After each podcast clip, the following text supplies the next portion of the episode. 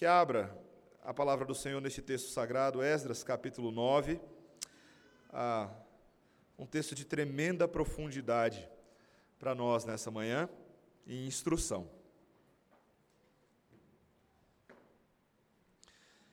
Leremos todo o capítulo, dos versículos 1 a 15. Assim nos conta a lei do Senhor, registrada para o nosso crescimento e benefício. Acabadas, pois, estas coisas, vieram ter comigo os príncipes, dizendo: O povo de Israel e os sacerdotes e os levitas não se separaram dos povos de outras terras com as suas abominações, isto é, dos cananeus, dos heteus, dos ferezeus, dos jebuseus, dos amonitas, dos moabitas, dos egípcios e dos amorreus pois tomaram das suas filhas para si e para seus filhos, e assim se misturou a linhagem santa com os povos dessas terras. E até os príncipes e magistrados foram os primeiros nessa transgressão. Ouvindo eu tal coisa, rasguei as minhas vestes e o meu manto, e arranquei os cabelos da cabeça e da barba, e me assentei atônito.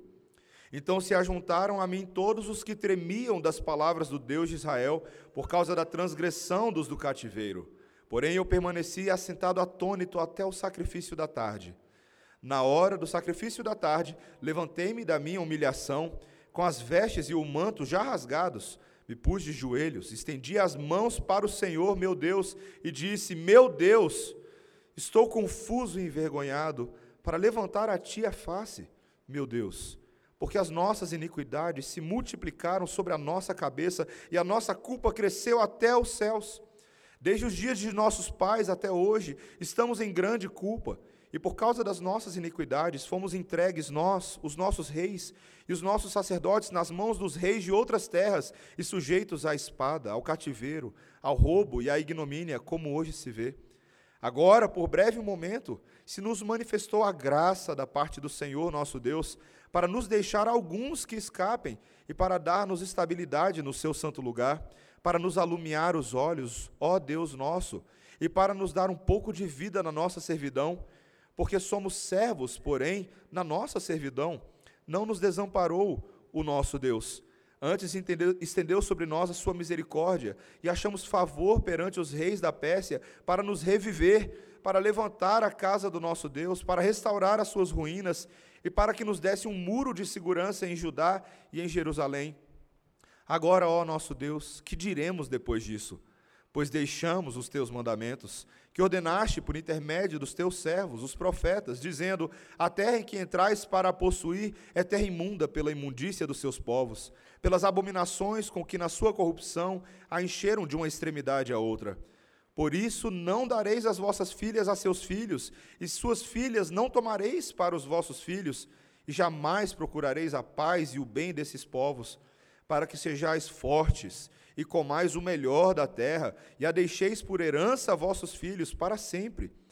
Depois de tudo o que nos tem sucedido por causa das nossas más obras e da nossa grande culpa, e vendo ainda que tu, ó nosso Deus, nos tens castigado menos do que merecem as nossas iniquidades, e ainda nos deste este restante que escapou, tornaremos a violar os teus mandamentos e a aparentar-nos com os povos destas abominações?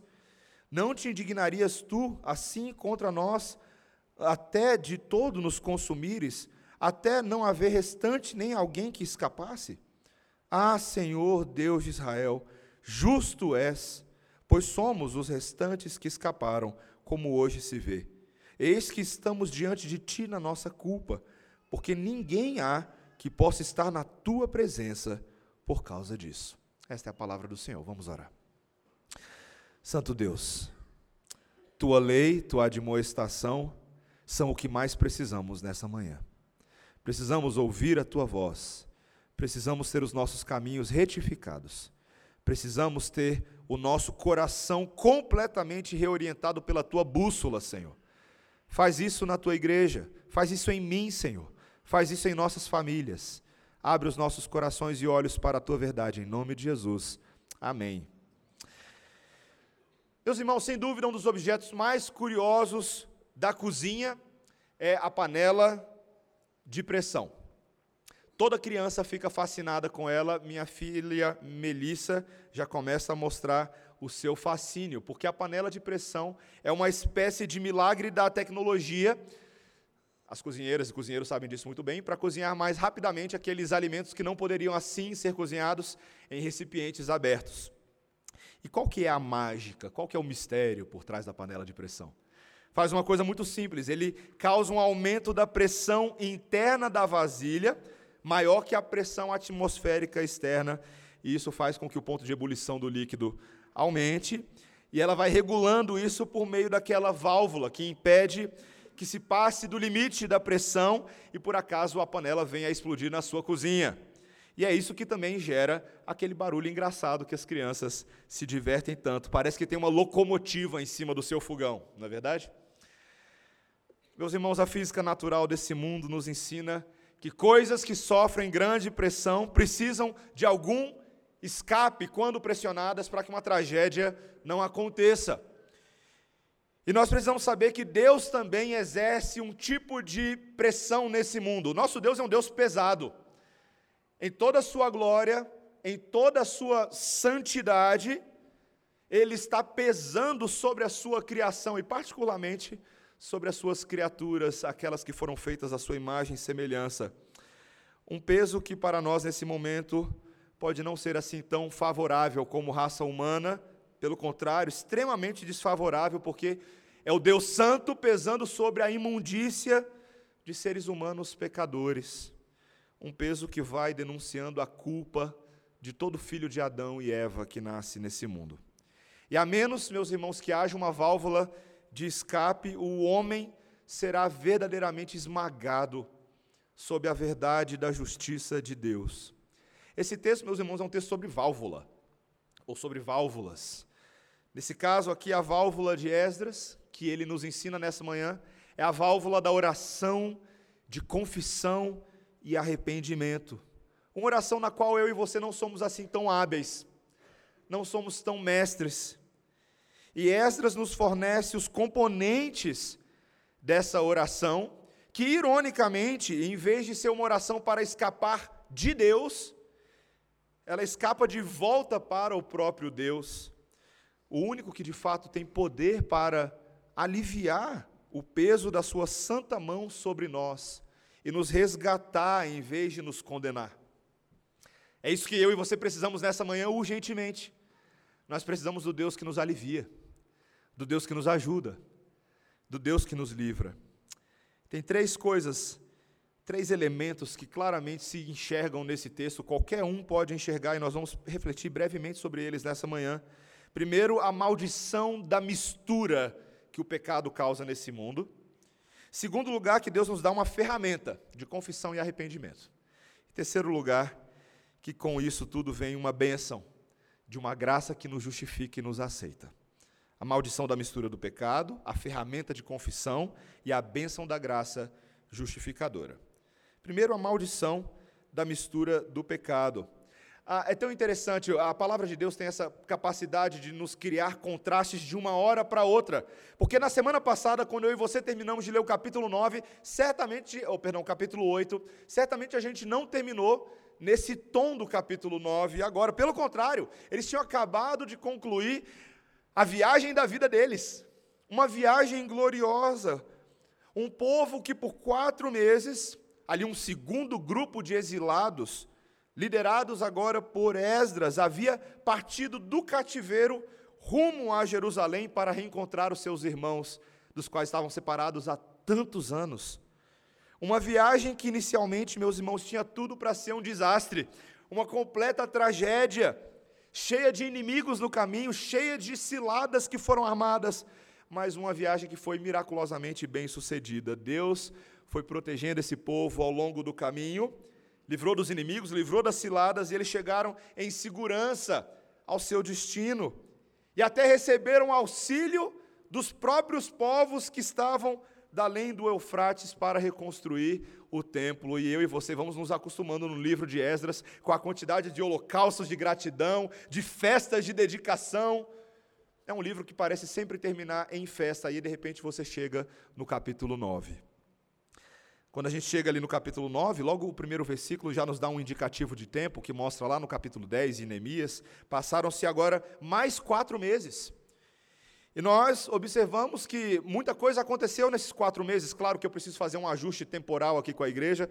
Nós não temos no versículo 1 tudo o que aconteceu, mas quando você olha para o livro de Neemias, que nós vamos estudar depois, temos então uma ideia de que o ministério de Esdras começou a acontecer e observamos que ele começou a fazer aquilo para o qual foi convocado, ensinar a lei de Deus. Lembra, ele era um escriba, ele era um instrutor, ele era um professor da lei.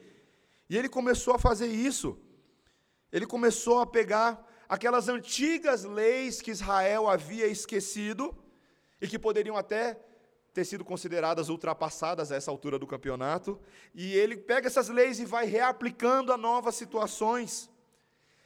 E meus irmãos, como é de se esperar dessa palavra de Deus que vai e nunca volta vazia, ela começou a produzir os seus efeitos, gerar suas consequências. E aí o versículo 1 logo nos mostra que algo aconteceu. Veja comigo o versículo 1. Vieram ter comigo os príncipes, dizendo: O povo de Israel e os sacerdotes e os levitas não se separaram dos povos de outras terras com as suas abominações isto é, dos cananeus, dos heteus, dos ferezeus, dos jebuseus, dos amonitas, dos moabitas, dos egípcios e dos amorreus.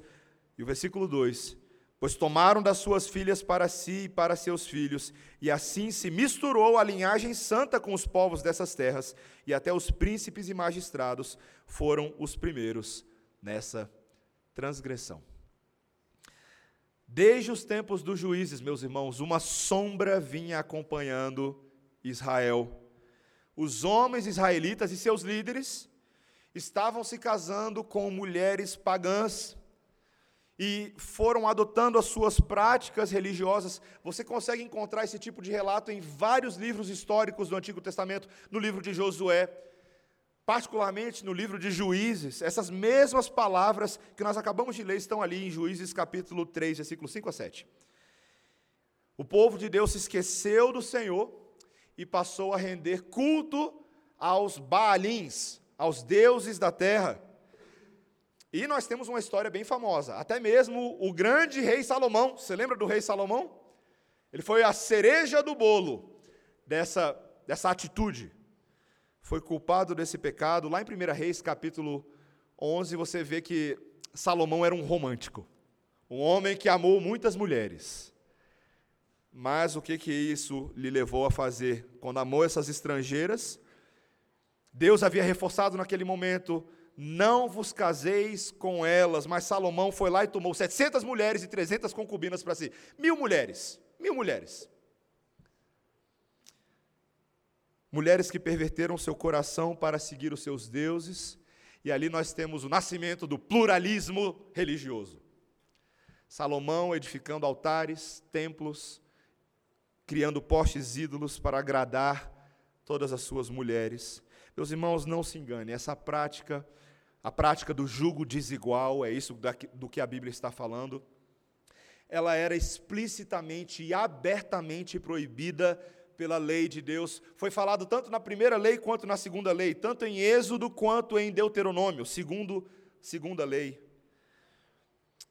E não somente havia sido proibida, mas como Deus, por meio dos seus profetas, já havia levantado todos os alertas, todas as possíveis implicações que aconteceriam caso eles se enveredassem por esse caminho. Mas mesmo assim, quando Esdras chega agora, ele constata que essa prática estava a pleno vapor na vida de Deus e continuaria por um tempo ainda, até os dias também, uma geração depois dele ali em Neemias.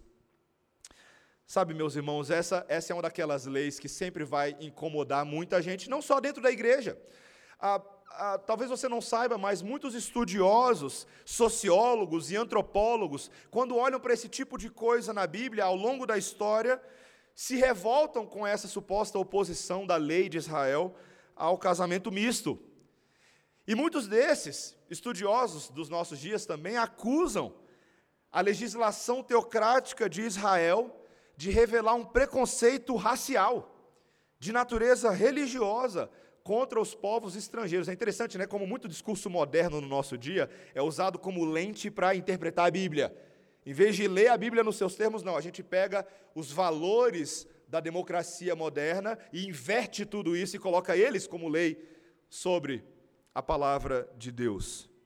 Mas, meus irmãos, essa é uma hipótese completamente absurda, até mesmo à luz dos aspectos sociológicos e antropológicos da própria palavra de Deus, porque a Bíblia deixa bem claro que tanto os judeus quanto os não-judeus dessas regiões geográficas eram todos do mesmo tipo de origem semita. Não eram assim necessariamente povos tão diferentes. As razões não são de ordem meramente sociológica antropológica, mas são estritamente espirituais, como o texto deixa bem claro. Deus fala aqui sobre uma linhagem santa, um povo que ele vinha cultivando como um jardim muito bem cuidado, e essa linhagem não poderia se contaminar, mas era exatamente isso que estava acontecendo. Essa linhagem santa era corrompida a partir do momento que uma pessoa se casava com um pagão. Por que, que ela era corrompida? Porque ela ficava agora inclinada a adotar as crenças e práticas dessa pessoa. Seu coração se deixava seduzir de paixão. E talvez o problema é que muitos israelitas pensavam que eram sábios aos seus próprios olhos, espertos o suficiente para não se deixar corromper. Eu? Eu? Eu não, eu estou tranquilo. Eu conheço Moisés, eu conheço Abraão, eu conheço o Deus de Isaac, de Jacó, minhas convicções jamais serão abaladas. Mas a ironia, meus irmãos, é que vez após vez, esse próprio povo era insensível para desobedecer a Deus em uma ordem tão importante como o casamento, quanto mais para se manter firmes contra os ídolos dos seus cônjuges que eles passavam a adquirir. Meus irmãos, não é à toa, e eu posso dizer isso sem medo, que a idolatria permaneceu como o pecado mais presente, mais constante na vida de Israel. E não é coisa só do Antigo Testamento, para quem pensa, não, esse é o tempo da lei, agora nós estamos no tempo da graça, é outra história. Não, não é não, meus irmãos.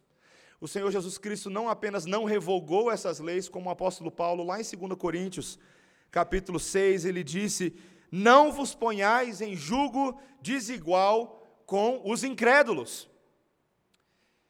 E eu já vejo, eu estou vendo o que está acontecendo na internet esses dias, e eu estou vendo alguns pastores, inclusive, vindo à tona para tentar resolver esse problema, que é um problema da igreja evangélica brasileira. E às vezes, muito bem intencionados, eles dizem que o contexto dessas palavras de Paulo não era sobre casamento. E, portanto, não pode ser aplicado ao relacionamento conjugal. Tem muito pastor que está falando isso hoje em dia. Mas, meus irmãos, essa seria uma leitura totalmente descontextualizada em relação ao restante da palavra de Deus. De fato, meus irmãos, o problema do julgo desigual não é um problema só do casamento. É um problema mais amplo, é uma traição de um pacto, de uma aliança, de um compromisso. Como Tiago, meu irmão de Jesus, disse lá no capítulo 4 de Tiago, versículos 4 e 5: Infiéis, não compreendeis que a amizade do mundo é inimiga de Deus. Aquele, pois, que quiser ser amigo do mundo, constitui-se inimigo de Deus. Ou supondes que em vão afirma a Escritura, é com ciúme que por nós anseia o Espírito, que ele fez habitar em nós. De fato, meus irmãos, isso é julgo desigual. Mas qual é o contexto que melhor representa o julgo desigual, o mais íntimo, o mais próximo, senão o casamento? Casais em julgo desigual colhem ao longo da vida um terrível obstáculo. Não podem ter unidade naquelas questões que são as mais importantes da vida: o compromisso com Deus, a obediência a Deus. E isso fica ainda mais óbvio porque o casamento não é somente a junção de duas pessoas, mas é a fusão de duas pessoas, que se tornam uma só carne. E muito frequentemente, meus irmãos, um dos cônjuges pode ter que comprometer as suas crenças em prol da unidade. Você já ouviu a expressão virar casaca? É a expressão que a gente geralmente usa ah, para descrever quem, quem muda de time de futebol, por exemplo. Né? Como frequentemente vascaínos viram flamenguistas porque chegam à conclusão de que é um caminho melhor. Não necessariamente, mas a gente vê isso, por exemplo, na política, não é verdade? A política partidária, multipartidária brasileira, ela parece ser muito de virar casaca. E eu não sei se você sabe como é que essa expressão surgiu, a expressão virar casaca. Surgiu lá no século XVIII, com o rei de Sardenha, o duque Carlos Manuel III. E ele, para não ficar nem ruim nem com a Espanha, nem com a França, o que, que ele fazia? Ele sempre trajava, dependendo da circunstância, o uniforme com as cores de um dos países. Só que ele fazia essa mudança de roupa cerimonial com tanta frequência, ele tinha literalmente um casaco que tinha duas abas, e o povo acostumou a ver aquelas duas abas mudando para frente e para trás o tempo inteiro, que ele virou motivo de piada, que ele virou motivo de chacota. O vira-casaca é quem rapidamente passa a defender as ideias que antes condenava, geralmente com o objetivo ou de preservar algum benefício conquistado, ou de salvar a própria pele. E, meus irmãos, é exatamente isso que o jugo desigual faz. Ele persuade o crente a vestir as cores do time inimigo, com a finalidade de talvez salvar uma paixão ou um afeto conquistado. Não posso decepcionar o meu parceiro. Se eu tomar essa decisão assim, ele vai ficar triste comigo e eu corro o risco de perder o afeto, perder a atenção, perder o cuidado dele mas ele não percebe que ao tomar essa decisão ele está decepcionando outra pessoa. Ele está decepcionando o próprio Deus que o criou e o fez para a sua glória. Meus irmãos, talvez a grande falácia de Satanás e a mais comum nos nossos dias é o tal do julgo desigual evangelístico. Já ouviu falar disso? Julgo desigual evangelístico? Não tem problema, pastor. Não tem problema casar com alguém que não seja crente. Por quê? Porque Deus é poderoso. E ele vai dar um jeito de converter o coração do meu cônjuge. Eu creio no poder de Deus, aleluia, glória a Deus.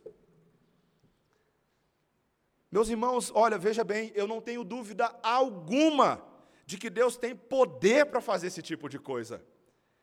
E, inclusive, a Bíblia diz que nós devemos orar sim, para que Ele possa fazer algo desse tipo, para que Ele possa converter um eventual cônjuge descrente. O problema não é esse, meus irmãos, o problema é coagir a Deus a consertar a sua bagunça só porque você decidiu desobedecê-lo frontalmente. É quando Deus manda lá no início não fazer e a gente faz.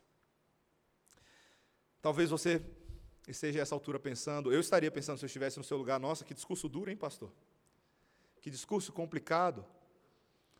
Será então que nós não devemos abençoar os descrentes? Até porque esse texto parece falar isso, lá no versículo 12, por exemplo, ele diz assim: que além de não dar as vossas filhas e seus filhos, a seus filhos e as suas filhas não tomarem para os vossos filhos, ele fala que vocês jamais devem procurar a paz e o bem desses povos. Poxa, será que não é um pouco demais, pastor? Mas, meus irmãos, não, não, não leia errado a palavra de Deus, não leia texto fora de contexto. Se nós estivéssemos dizendo isso que parece dizer, o próprio livro de Esdras entraria em contradição, porque nós já vimos lá nos capítulos 5 e 6 que Deus mandou que o povo buscasse a paz daqueles inimigos, que eles promovessem, se possível, o shalom social, o shalom político, se isso estivesse ao alcance deles. O problema meus irmãos, não é esse. O problema é que eles não deveriam buscar essas coisas em situação de julgo desigual. Em situação de julgo desigual, na qual frequentemente são abertas concessões éticas, morais, em prol de uma suposta unidade que mais tende a corromper os bons costumes do que o contrário. Meus irmãos, quantas vezes eu e você usamos esse argumento porque queremos dar vazão ao pecado do nosso coração? Ah, mas Jesus andava entre os pecadores. Só que Jesus andava entre os pecadores não para fazer muitas vezes aquilo que você e eu queremos fazer, que é nos assemelhar ao pecador, quer fazer o que ele faz, quer termos uma vida devassa, depravada, sem padrões éticos. Meus irmãos, não se enganem, se eu pudesse fazer uma estatística da natureza de muitos aconselhamentos que eu tenho feito no meu pouco tempo de vida pastoral, é uma dimensão assustadora a quantidade de pessoas que hoje falam, pastor, o que, é que eu faço? O que, é que eu faço? No início eu não via problema, mas hoje eu me arrependo do que eu fiz. Meus irmãos, antes de falar da própria natureza do julgo desigual, que vai ficar mais para o capítulo 10, tá bom? Então aguenta até semana que vem. Mas eu acho que nós temos um princípio muito claro nessa manhã. Não permita que a sua emoção, que a sua paixão, que o seu impulso te segue a tal ponto e te ensurdeça a tal ponto de você parar de ouvir e ver a vontade de Deus. Não faça isso. Cuidado, meus irmãos. A gente falou sobre vigilância nessa manhã. A igreja de Apocalipse ali era uma igreja que não sabia vigiar direito, que não esteve em alerta, que deixou-se adormecer pelas tentações do tempo presente. E Deus o tempo inteiro quer nos acordar, e se você não acordar por bem, você vai acordar por mal. Há algo no livro de Tessalonicenses, ao falar sobre a volta do Senhor Jesus Cristo, como esse ladrão que vem no meio da noite, que não diz respeito somente à, à volta física do Senhor Jesus Cristo, mas o princípio que está por trás. Deus, de vez em quando, nos chacoalha para nos impedir de cair num buraco, para nos impedir de cair num abismo. Eu lembro uma vez no seminário que ah, eu achava que isso era coisa de filme, mas certa vez eu fui convocado para fazer uma intervenção com uma pessoa. Eu nunca tinha visto esse tipo de coisa. Ah, mas eu achei muito interessante a, a, a, circunstância. Ali tinha uma pessoa que sofria de um grave problema e os seus amigos se interessaram em ajudá-la e me chamaram para participar daquele momento, no mínimo para ficar orando, porque eu não conhecia tanta pessoa. Ah, mas eu, eu fiquei bem chocado com a forma física com que rapidamente a situação evoluiu. Quando os amigos começaram ali, foi bem, é engraçado, mas é trágico, tá, irmãos? Os amigos começaram ali, usando versículos da palavra de Deus, os estudos que eles tinham preparado, mas a outra pessoa parecia não reagir ao que estava sendo falado. Então um deles vai e começa a sacudir: acorda, a gente está falando com você. E aquela pessoa deu uma sacudida, como se nós tivéssemos força física para fazer a palavra de Deus entrar no coração. Meus irmãos, nós não temos força física para fazer isso. Mas Deus tem força física para chacoalhar a igreja nessa manhã, irmãos. Ele tem força física, espiritual, poderosa, para nos alertar: não siga pelo mau caminho. Não siga pelo mau caminho, porque as maldições futuras tendem a ser muito maior do que as bênçãos futuras, ainda que bênçãos possam vir também. Mas é um caminho muito complicado. E particularmente você, jovem, nessa manhã aqui, também sem dar muito spoiler do próximo sermão, me permita dizer com todas as letras, me economize algum tempo de gabinete com você. Não case com alguém com, que, com quem você não possa se unir espiritualmente. Não faça isso. O seu problema a colher não é só com seu pastor. É o que você vai colher pelo resto da vida. Não faça isso. Meus irmãos, isso nos leva a esse segundo ponto. Agora, Esdras passa a desenvolver uma ferramenta de, de confissão e arrependimento. Quando ele descobre os pecados do povo, o que de fato estava acontecendo, o texto passa a nos dizer, a partir do, do, do versículo 3 em diante, que ele cai de joelhos no chão, em oração. Esses versos, particularmente 3 a 15, mostram que ele assumiu a atitude de uma pessoa que estava em luto, completamente amarga. Ele, o texto nos diz que ele rasgou as suas roupas e começou a arrancar os cabelos da cabeça e da barba. Você já, você já imaginou essa cena? Um líder do povo de Deus, um homem temível, está agora definhando nessa atitude, se envergonhando, sinais da sua auto-humilhação, da expressão profunda de pecado, como se de fato estivessem mortos. E então Esdras, meus irmãos, passa a fazer aquilo que nós de fato esperamos de todo homem de Deus, de todo líder de Deus. Ele passa a orar agora de forma representativa pelo povo. Uma oração sincera que oferece uma boa perspectiva sobre o pecado. A primeira coisa que Esdras faz é reconhecer que o pecado é uma coisa muito séria. Olha o versículo 6. Meu Deus, Estou confuso e envergonhado para levantar a ti a face, meu Deus, porque as nossas iniquidades se multiplicaram sobre a nossa cabeça e a nossa culpa cresceu até os céus. Esdras olha para essa situação não com olhos meramente terrenos, mas com olhos espirituais. Diante de Deus, o copo, o cálice da nossa culpa está transbordando. Isso é muito sério. Isso é muito sério. Esdras reconhece também, meus irmãos, que esse não é um pecado individual, coisa de apenas alguns que cometeram isso, mas que ninguém pode pecar sem afetar os outros. Olha o versículo 7. Desde os dias de nossos pais até hoje estamos em grande culpa e por causa das nossas iniquidades fomos entregues, nós, os nossos reis e os nossos sacerdotes, nas mãos dos reis de outras terras e sujeitos à espada, ao cativeiro, ao roubo e à ignomínia, como hoje se vê. Meus irmãos, perceba que por causa do pecado dos pais, por causa do pecado dos avós, por causa do pecado dos líderes do passado, esse povo amargou sob a espada, sob o cativeiro babilônico, sob o domínio de tiranos. Foi exatamente isso que aconteceu. Eu tive uma conversa muito interessante com alguém outro dia, que me perguntou se grande parte do que nós éramos hoje como população brasileira, as mazelas, os problemas, os desvios de caráter culturais que nós temos, poderiam ser atribuídos à maneira como nós fomos colonizados, ao nosso passado. E sabe, meus irmãos, se você já estudou um pouquinho de história do Brasil, não dá para fazer vista grossa, na é verdade? Não dá para fazer vista grossa.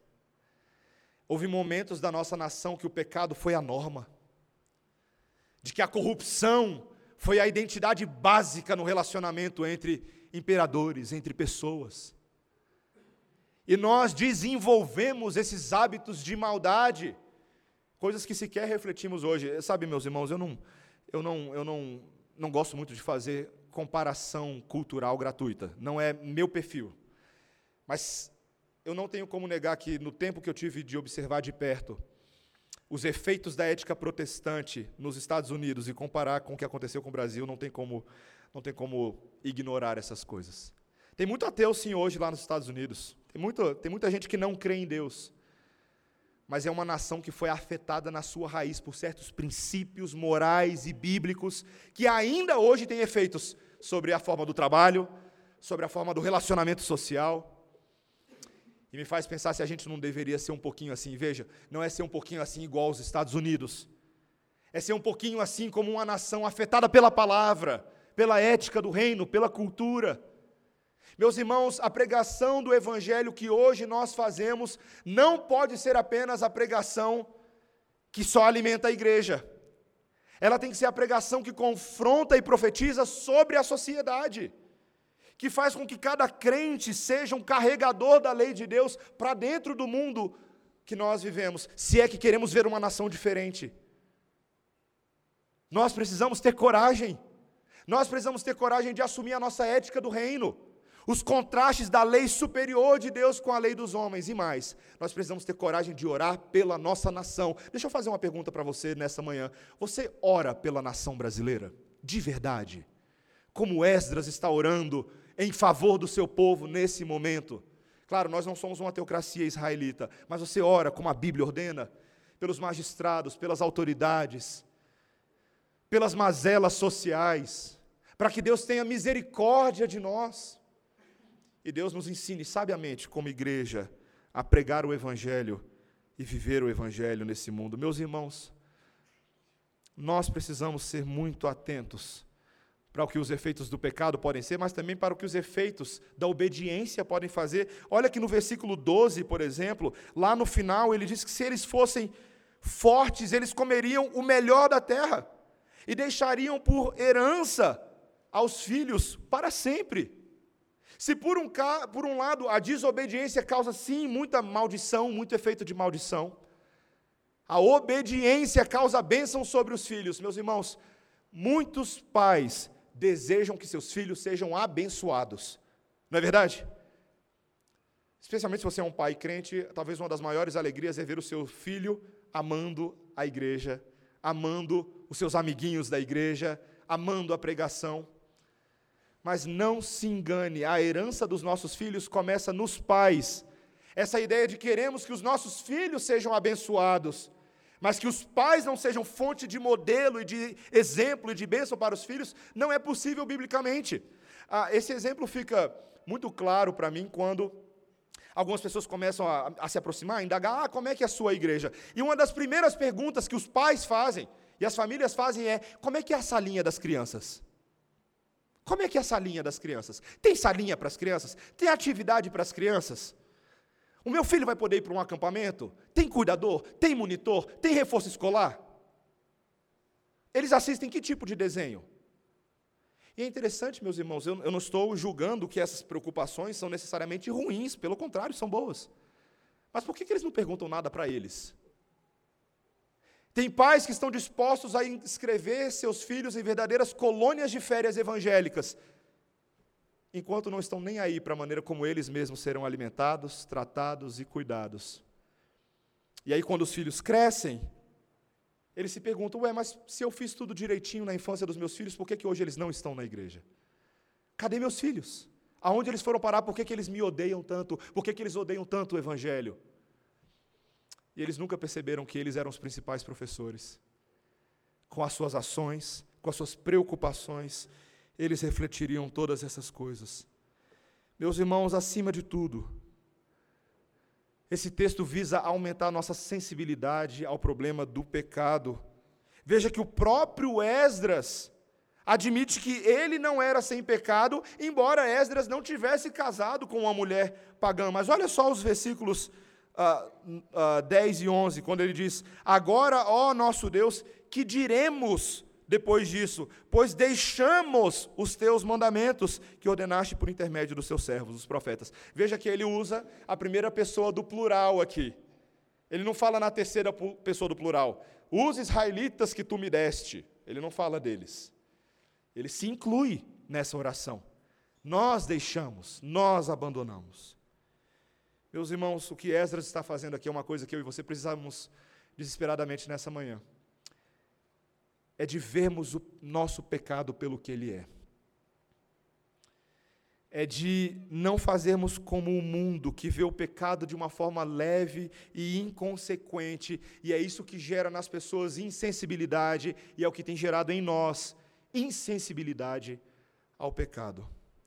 Conta-se sobre o caso de uma de uma garotinha lá em Londres, na década de 90 que um certo dia, pequenininha, ela levantou um pulso quebrado para os pais e fala: Olha, mamãe, olha, papai, minha mão minha mão está ao avesso. Mas, curiosamente, meus irmãos, não tinha lágrima nos olhos dela, ela não estava chorando, ela não estava sentindo dor alguma. E isso aconteceu quando ela tinha quatro anos de idade. Quando essa mesma menina tinha seis anos, seus pais notaram um dia que ela estava andando mancando. E quando o médico fez o exame, ele percebeu que a menina tinha uma coxa fraturada. Mas ainda assim ela não sentia dor. Essa menina cresceu e aos seus 14 anos ela era mais cuidadosa, mas todas as vezes que ela olhava para sua mão e percebia bolhas e queimaduras nas palmas das mãos, ela se perguntava como foi que isso aconteceu. Meus irmãos, ela tinha uma doença raríssima, raríssima, raríssima de insensibilidade congênita à dor, e os especialistas médicos ficaram perplexos com o caso. O nome técnico naquela época era ganglineuropatia, que é quase o oposto do que a gente conhece hoje como fibromialgia. Aquelas pessoas que sentem dor com qualquer toque, com qualquer experiência sensorial. Meus irmãos, não existe uma insensibilidade que é mais mortal e mais perigosa do que a insensibilidade do pecado. É como você tomar um tiro de bala e essa bala se alojar dentro de você e você viver o resto da vida com essa bala gerando todo tipo de mazela, mas ignorando a presença dentro dela de você, dentro de você. Pessoas existem e possuem essa doença Gente com a mente cauterizada como ferro quente, como Paulo fala em 1 Timóteo, capítulo 4, versículo 2. Meus irmãos, eu e você não podemos fazer pouco caso do nosso pecado. E é por isso que eu e você devemos fazer como Esdras, cuja confissão foi pura, Vocês perceberam, eu não sei se vocês vão notando que à medida que a gente vai lendo esse texto, que essa oração de Esdras é confissão purinha, confissão pura. Aqui no capítulo 9, nem, nós nem temos assim um pedido de perdão elaborado, nós não temos nada disso. Nós temos apenas reconhecimento diante do Senhor. O auge disso é quando ele fala no versículo 15, veja lá: Ah, Senhor, Deus de Israel, justo és. Mesmo, meus irmãos, que Deus destruísse o seu povo, Esdras reconheceu que ele seria justificado. Sabe, meus irmãos, sabe por que, que a gente não sabe se arrepender direito? Sabe por que, que o nosso arrependimento se parece mais remorso de valor temporário? Porque a gente não repousa o nosso coração o tempo suficiente no nosso mal. E isso não é masoquismo, não, meus irmãos, isso é necessário. Se você não repousa tempo suficiente no mal, nas más novas, você nunca vai apreciar as boas novas. Nunca um pastor inglês do século XVII chamado Francis Fuller. Falando sobre arrependimento, ele exprimiu o que eu creio que é uma das melhores e mais detalhadas visões sobre a oração de confissão de pecado e arrependimento que nós podemos ter. Veja o que ele diz, preste bastante atenção.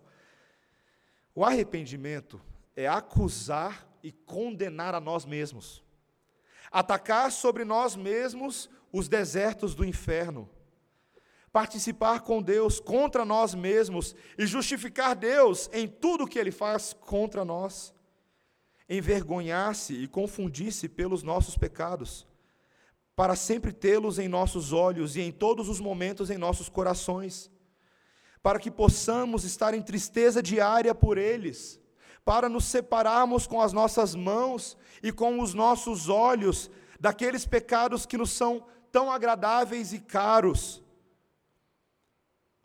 para jamais ter algo com eles e odiá-los, de modo a destruí-los como coisas que, por natureza, são totalmente indignas da nossa atenção e as quais, infelizmente, pela natureza, somos totalmente não inclinados a destruir.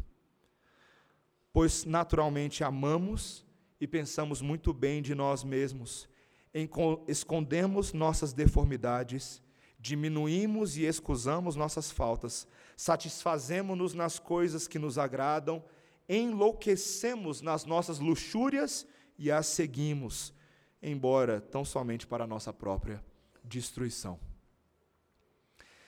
Esses puritanos eram poetas profundos, né? Mas eles estão falando daquilo que é a pós-modernidade e o homem pós-moderno não sabe mais fazer. O homem pós-moderno não sabe mais pensar direito, irmãos. Ele não sabe.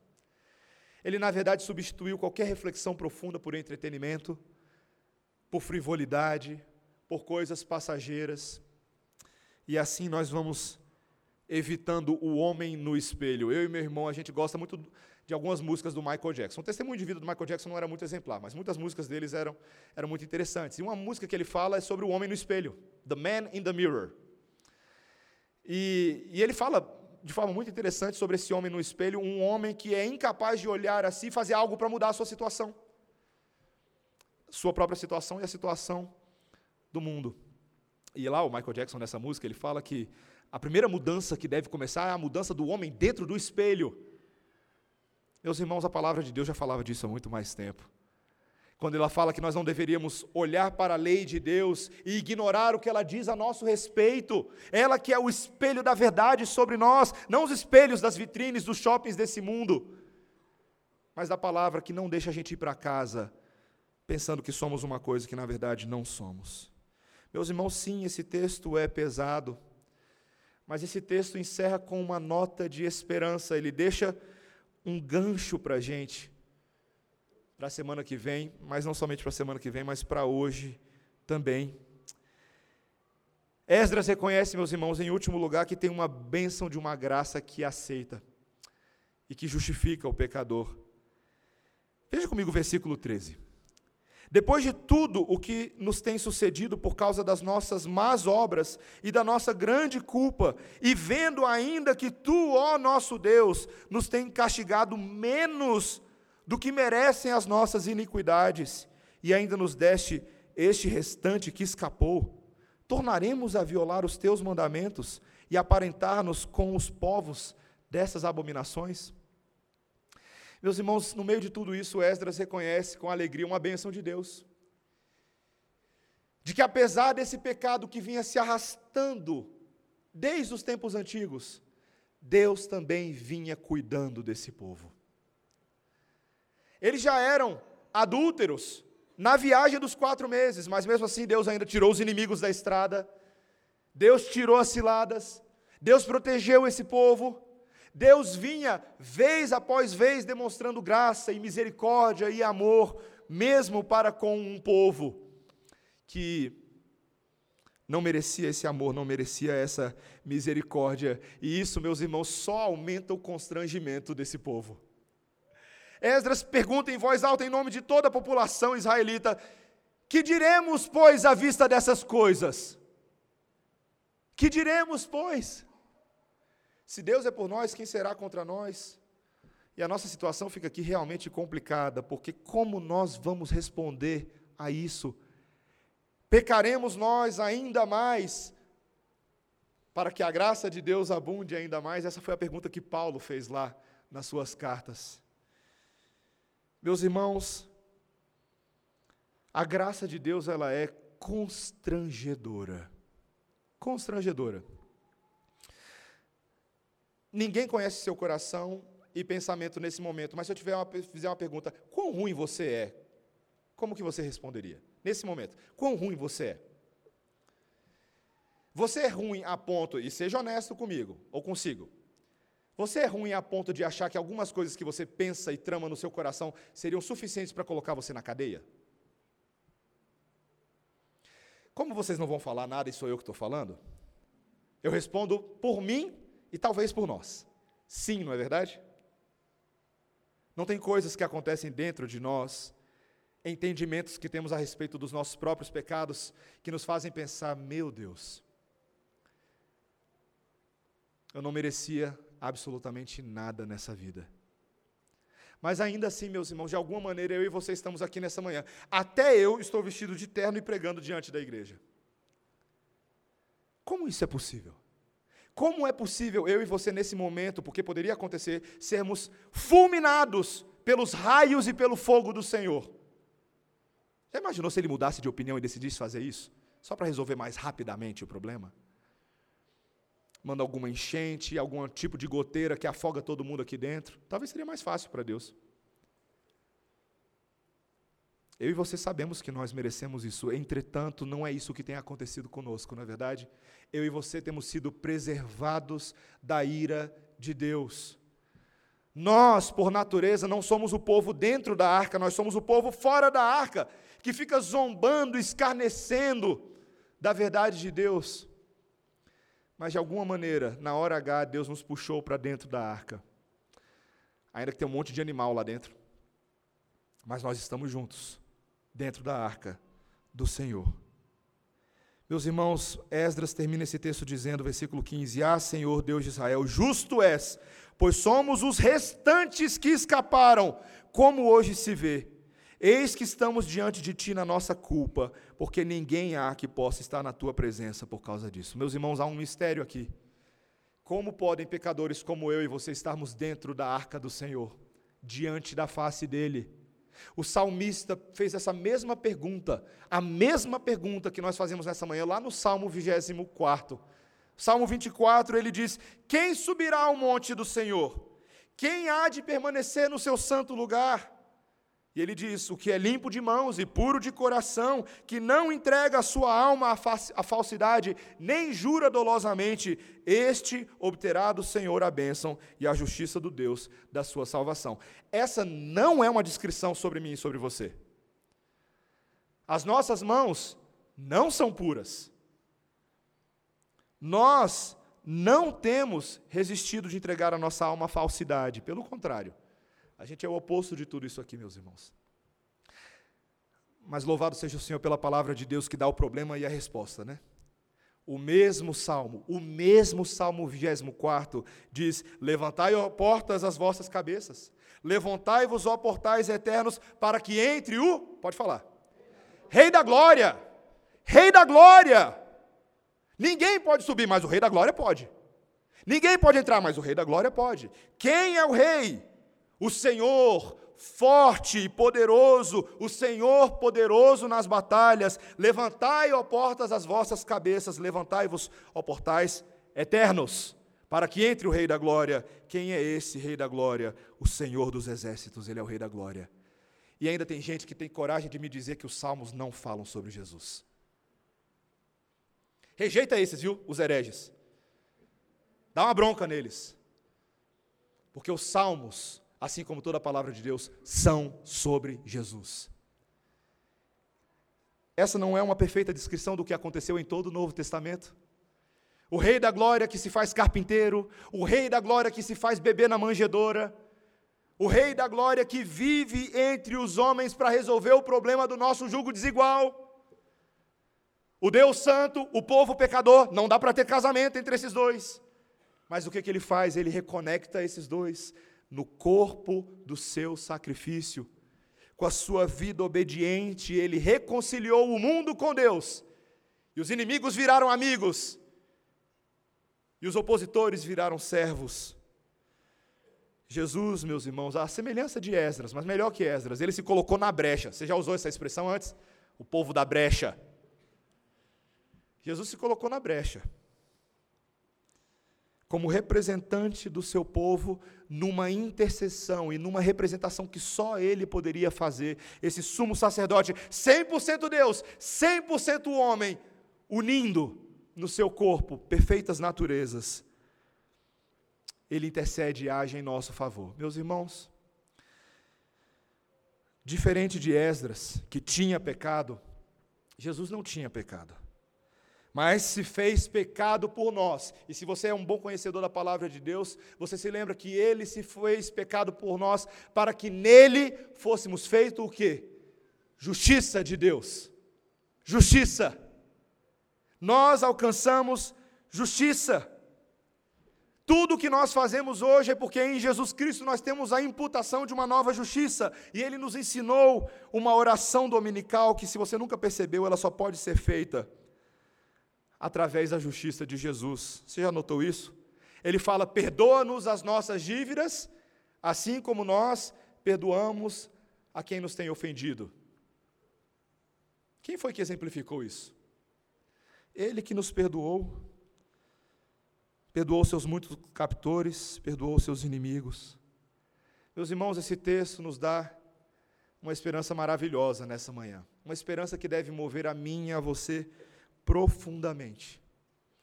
Uma esperança para qualquer pecador nessa manhã, qualquer que seja o pecado que você esteja lidando, ou a multidão dos pecados que você esteja lidando, Jesus é a resposta. Parece óbvio isso, né? mas eu e você precisamos nos lembrar disso nesse exato momento. Eu e você estamos vivendo sim num mundo de iniquidade, de tristeza, que nos pressiona todos os dias. Essa é uma verdadeira panela de pressão, mas glória seja dadas ao Senhor, porque Jesus é a válvula da panela de pressão. Ele é a válvula de escape. Meus irmãos, o seu perdão, o seu amor, são um som barulhento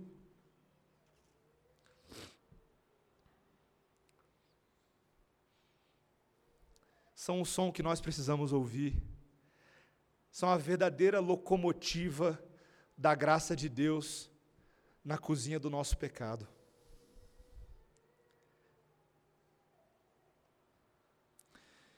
Meus irmãos, esse esse perdão e esse amor de Deus, essa panela de pressão gritando alto na cozinha, dá até a impressão de que a panela está viva em cima do fogão, não é verdade? E não é que ele está mesmo vivo. Ele está vivo, irmãos. E é porque ele vive que nós podemos crer no amanhã. E é porque ele vive que eu e você nessa manhã temos o perdão dos nossos pecados. Eu e você participaremos da mesa do Senhor agora. Olha que válvula de escape maravilhosa. Percebe? Percebe a panela de pressão, mas percebe a válvula do Senhor? O seu corpo e o seu sangue por nós são a esperança de que eu e você tanto precisamos. Amém? Vamos orar ao Senhor. Senhor Deus, nós te exaltamos nessa manhã, porque nós podemos olhar para Ti e ter esperança em Ti, Senhor.